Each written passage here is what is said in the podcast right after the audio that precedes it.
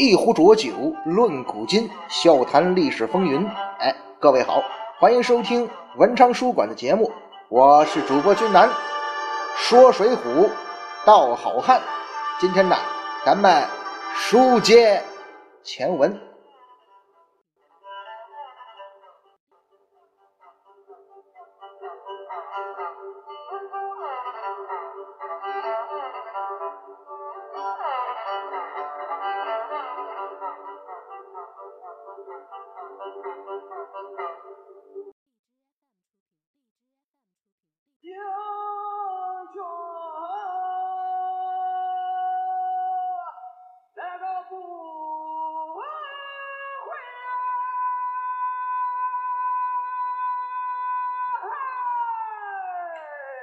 上一回啊，咱们说到孙立这伙人啊，劫牢反狱，救了谢珍、谢宝兄弟，顺便呢杀了毛太公一家，来了个烧光、杀光、抢光。那案子既然犯了，现在这伙人呢，哎，他什么都顾不得了。他们呢离开登州，一路上也是担惊受怕呀，提心吊胆。好不容易按照预定的计划。到了梁山脚下，见到了就是之前邹渊说过的要来投奔的三位好友之一呀，石将军石勇。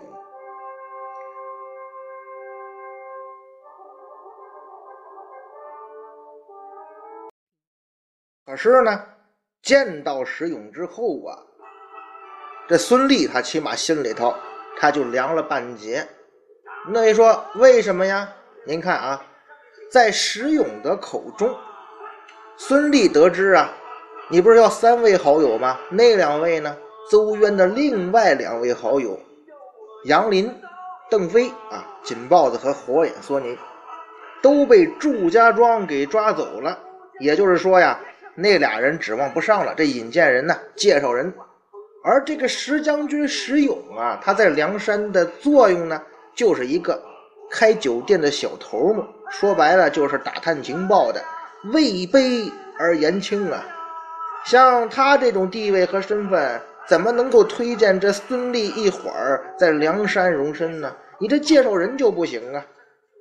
咱们说啊，登州这伙人，他之所以要劫牢反狱杀人，为什么呀？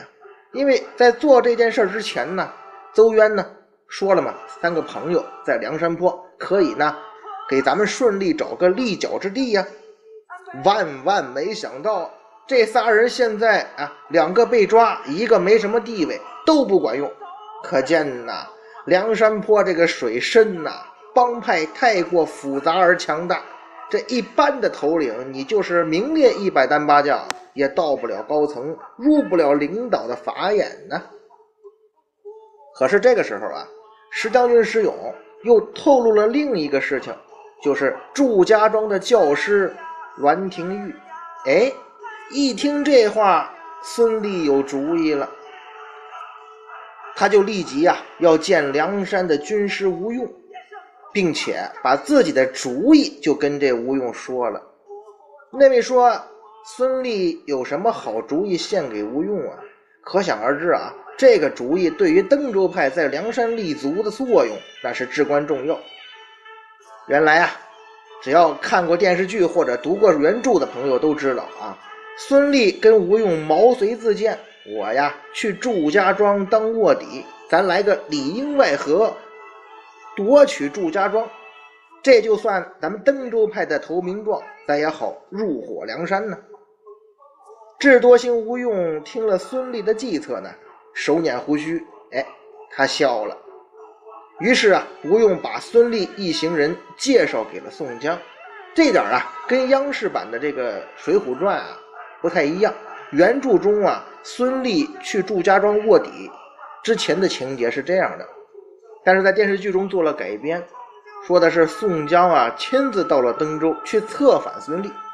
君南个人觉得呀，央视版《水浒》啊，就是李雪健老师主演那版《水浒》啊。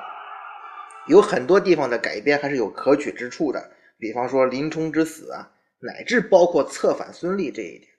我个人是觉得啊，如果说宋江真的去登州策反孙立，啊，对于宋大哥这样身份的人，包括他向孙俪提出啊自己以后的这个规划，要要招安什么的，恐怕呢说服力会更强一点。当然了，这个不是咱们今天要讨论的主要内容。不管怎么着吧，孙俪呢是决定要去祝家庄卧底了。吴用把孙俪这些人介绍给宋江的时候啊，宋大哥又听了孙俪的计划，于是书中写是抚掌大笑。哎，吴用笑了，宋江也笑了。咱说这按照以往的惯例啊，宋大哥这人呢，他其实不怎么笑。他要是笑了呀，那就有大事儿发生啊。而且呢，一般是有那种给人挖坑、坑人的事儿要发生了。也就是说呀，咱们前面老说这孙俪这一辈子呀，老被人挖坑。上回啊，弟弟弟媳妇挖了个坑。这回他又面临坑的考验，那这回这是个什么样的坑啊？哎，咱要想说这个坑啊，那得先把这坑放放，怎么的？因为这个坑呢，说这个坑之前，咱得先说说这孙俪的计划。你要卧底，你总得说说是怎么个卧法吧？要不然吴用为什么笑？宋大哥为什么笑啊？那么。孙俪的这个卧底计划高明吗？可行吗？另外，危险吗？事实上啊，咱们如果仔细看看这个计划啊，孙俪这个卧底计划其实漏洞百出，毫无可行性，而且危险重重。为什么这么说呀？咱们呢，先具体分析一下哈。孙俪率领登州这伙人到祝家庄卧底，用什么身份呢？朝廷的军官啊，他到祝家庄准备的说辞是什么呢？我们呢，奉朝廷的派遣，由登州调防到运州，任务呢是把守运州城池，提防梁山强盗。哎，那位说了，这个身份和理由冠冕堂堂，无懈可击呀？哪里呀？实际上他经不住推敲啊！你听我慢慢给你分析啊。咱们想。如果啊，咱们是阮廷玉或者祝家庄的人，孙俪，你说你是住房调房对吧？然后呢，我可以让你进来，我派个人到邓州，或者说就近到运州，我打探一下，咱不就知道你是不是在说谎吗？在祝家庄跟梁山的战士日趋焦灼之际，突然来了一批说谎的人。咱们说，智商只要不太低，他就知道这其中就算没诈也有问题吧。安全起见，我去打听一下，不过分吧？一旦说打听到了消息，孙俪的计策那怎么成功啊？这明显是一个漏洞啊！要弥补这个漏洞，保证计策成功，那需要什么呢？你不能让祝家庄的人出来呀，对不对？你需要梁山在祝家庄外围严密监控。不能让他跟外界接触啊！一旦跟外界接触，这消息不就泄露了吗？那问题是，梁山坡、梁山的军队啊，能做到这一点吗？咱们知道啊，祝家庄那是机关重重啊，要不然宋大哥也不至于说老打不下来呀。那既然你设了这么多机关，就没有想到要设立一个跟外界互通消息的秘密渠道吗？作为这个防守的一方，你在对方要来进攻之前，你应该考虑到这是你防御体系、防御计划的一部分呢。好，假设说祝家庄有这样的秘密渠道，并且通过这个渠道打听到了消息，那你孙俪这个计划就会败露啊！你们这伙人焉有命在啊？你在制定计划的时候。你没有想到这一点吗？你也不知道祝家庄是不是有这样的秘密渠道啊？如果人家有，你们登州这伙人不就是自投罗网？那位说了，那既然有这种风险，而且很危险性很大呀，那孙俪为什么还要选择去祝家庄卧底呢？咱们知道，孙提辖这个人呢，那是军人出身，久经战仗，他心里很清楚，这个祝家庄此行啊。危险性很大，但是有什么办法呢？想在梁山立足，只能赌一把了。而且孙俪手中的赌注还是有的。还有什么赌注啊？其一哈，梁山如果能够严密封锁住祝家庄的消息来源，也就是说，梁山的军队啊，把祝家庄围得水泄不通了，祝家庄跟外界没法通情报，那样我这谎言就可能不被戳破了吧？其二呢，他赌这个祝家庄啊，自己被自己哎相信这个谎言了，把自己蒙蔽了。那这个孙立呢，跟栾廷玉是师兄弟吗？既然来帮我，我很高兴啊，也就懒得去派人证实了，可能也出不去。这是在梁山啊，他在外围的封锁工作如果不靠谱的情况下，只能寄希望于这样了。第三呢，他赌什么呢？他赌那位师兄栾廷玉啊，能够为孙俪说好话，信得过孙俪。有栾廷玉这样的人说话呢，他们一行人在祝家庄这个卧底工作呀，就比较好开展啊，这是最好的掩护。咱们说这三个赌注啊，前两个啊，赌这个消息不被泄露，那是以他孙立登州这伙人的性命为赌注；而第三点，最后一个赌注呢，赌这个栾廷玉为他们说话呢，则是以两个人的兄弟情谊为赌注啊。话虽如此哈，咱们仔细想想，这三个赌注啊，其实没有一个是靠谱的。哎，只要有一一个方面出现问题，登州这伙人有去无回呀。可是孙立能怎么办呢？他只有赌一把了，因为他已经没有退路了。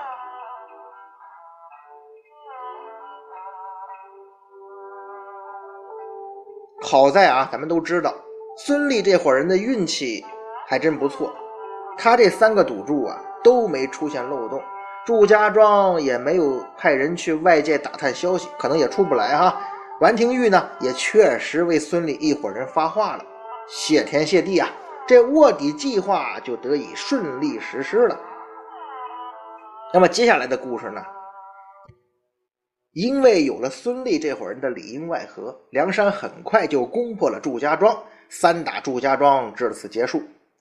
那孙提辖啊，这时候不能叫他孙提辖了啊，就是说这病尉迟孙立啊，他现在已经不是提辖了。祝家庄被攻破了，肯定满心欢喜呀！我这是立了大功啊！